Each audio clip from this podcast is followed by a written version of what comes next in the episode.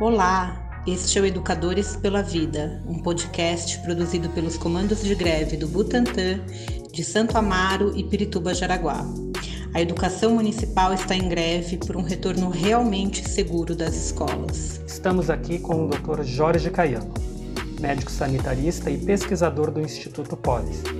Muito obrigado, Dr. Jorge, por estar conosco. Doutor Jorge, muito se tem falado que o retorno às aulas é mais seguro para as crianças do que ficar em casa. O senhor concorda?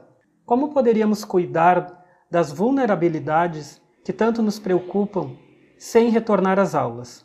Eu, pessoalmente, tenho é, uma concordância com a opinião da maioria dos, do pessoal da educação de que problemas de vulnerabilidades da infância e da adolescência que foram agravadas pela pandemia e que se traduzem em problemas como violência doméstica, em trabalho infantil, exploração sexual de crianças e adolescentes, é, não são responsabilidade da escola. É, eu penso que as escolas têm sim algum papel e é, elas vêm tentando desempenhar essas responsabilidades que vão para muito além das suas responsabilidades, é, digamos, é, legais. Né? Isso devido ao empenho e à preocupação de professores e é, outras, outros trabalhadores em relação à infância, mas não como função das escolas. Né? Isso não pode ser jogado é, nas costas dos trabalhadores da educação.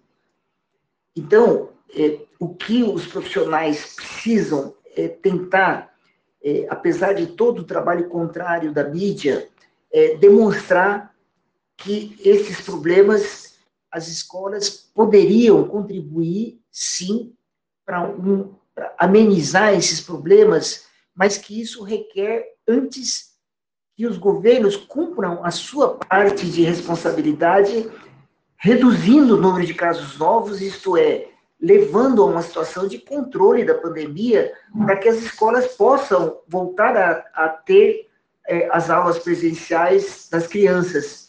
Isso todo mundo sabe, os professores sabem que isso é muito importante, os pais querem que as crianças retornem, mas o, o, a questão que não está respondida é: e, e o que é que nós temos de condições reais para que as escolas possam receber com segurança as crianças é, nas, nas classes.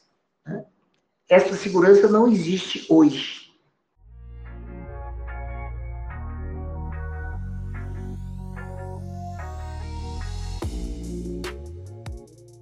O retorno às aulas nesse momento é seguro para os profissionais, crianças e familiares? A resposta mais é, simples para essa pergunta é não não existem condições hoje para um retorno seguro às atividades presenciais nas escolas. E isto tem a ver com o descontrole da pandemia. Nós estamos com mais de um risco, né, 15 vezes maior do que o risco que seria considerado pela Fundação Oswaldo Cruz como um risco aceitável, né, de até um caso novo de Covid por dia para cada 100 mil habitantes. Esse número, é, é, nós estamos com a taxa 15 vezes acima desse número considerado máximo. Então, não há medidas né, ou protocolos de segurança nas escolas que seja capaz de resolver esse problema.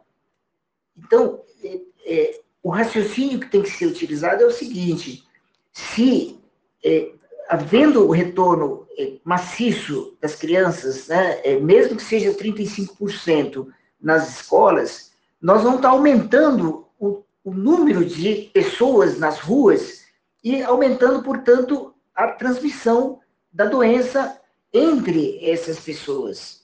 Então, não há protocolo escolar que seja capaz de segurar essa situação e impedir que novos casos aconteçam tanto entre alunos quanto entre professores e familiares dos alunos. Isso é impossível. Então, o que tem que ser colocado claramente é uma cobrança do poder público de é, desenvolver as ações públicas necessárias para controlar a pandemia. O que são essas medidas? A gente pode resumir tudo em três letras. TRI. T de testar, testar, testar significa tem que fazer diagnóstico dos casos enquanto eles estão com o vírus. Rastrear significa encontrar, buscar e, e, e, e acompanhar todas as pessoas que tiverem contato com as pessoas com diagnóstico de Covid. Isso não está sendo feito em São Paulo nem no Brasil. E o I, que é isolar, mas significa garantir condições para que as pessoas infectadas pela Covid ou suspeitas, até que consiga ser é, afastada essa possibilidade de infecção, de todas as pessoas que tiveram contato com, a, com alguém infectado. E garantir essas condições significa oferecer ações né, públicas de proteção, como eventualmente distribuição de cestas alimentares ou mesmo auxílio emergencial, não uma miséria qualquer, mas um auxílio que seja capaz de garantir a sobrevivência com alguma dignidade dessas pessoas e dessas famílias com pessoas com Covid. Isso tudo são ações que não estão sendo feitas hoje e que, portanto, é, o movimento do governo de jogar a responsabilidade sobre os professores é não só uma mentira, uma falsidade, como uma tentativa de se livrar de responsabilidades é, para as quais eles foram eleitos para fazer. Ah, responsabilidades que não podem ser jogadas nem nas famílias, nem nos professores. Nós conversamos com o Dr. Jorge Caiano, médico sanitarista e pesquisador do Instituto Polis. Acompanhe nossos próximos podcasts e se informe sobre a greve da educação em São Paulo.